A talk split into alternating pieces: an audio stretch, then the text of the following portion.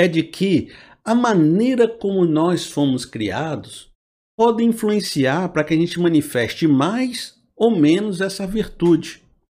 De repente, você pode ter sido criado, agora vou aplicar na vida da gente, com um pai muito opressor, uma mãe muito opressora, que sempre disse para você que você não era ninguém, que você não prestava, que você não valia nada, que você não tinha poder, que você não tinha coragem, que você era uma pessoa medrosa, que você vai ser sempre um perdedor na vida.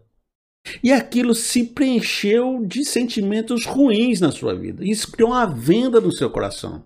Pode ser que a sua criação, a sua história, carregue uma bagagem pesada, carreguem traumas pesados, carreguem coisas que escurecem a sua aliança com Deus, que te, te mentiram para você, mentiram que você não era ninguém, mentiram que você não podia. E de repente há uma virtude de Deus em você poderosa, dizendo que você é um vencedor, que você é corajoso, que você pode, que se colocar na sua mão você faz mas você não acredita nisso por causa da sua criação, por causa da aflição que você viveu, por causa da sua história.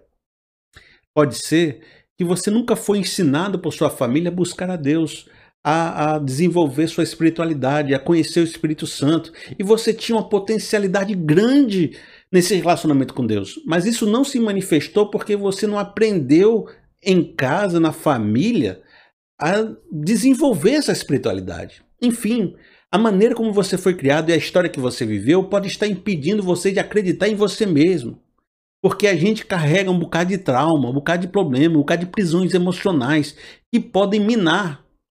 Eu, por exemplo, fui uma pessoa que na minha história de vida eu me sentia muito inseguro.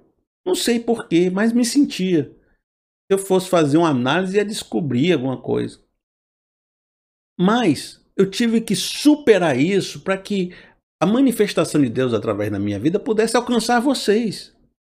E eu consegui fazer esse processo.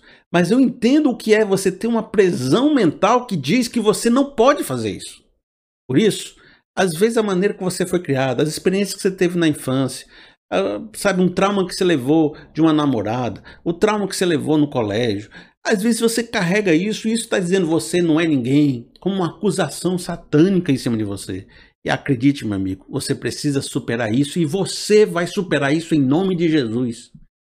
Porque todo mundo tem um porém, todo mundo tem uma dificuldade, todo mundo tem alguma coisa que carrega que não é bem assim, que, que machuca.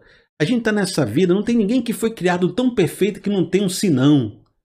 Por isso, a gente é chamado a vencer os nossos sinãos, a vencer os nossos poréns, a, a, sabe, a renascer, a nascer de novo, a ultrapassar a nossa, nossa prisão mental, nossa prisão emocional, a reconstruir esse sanção poderoso que a gente tem dentro da gente. Talvez você tenha muito poder, talvez a sua igreja tenha muito poder, mas está escondida debaixo de prisões mentais de criações e bagagens do passado que precisam ser largadas para que você fique mais leve, para que você acredite em você mesmo.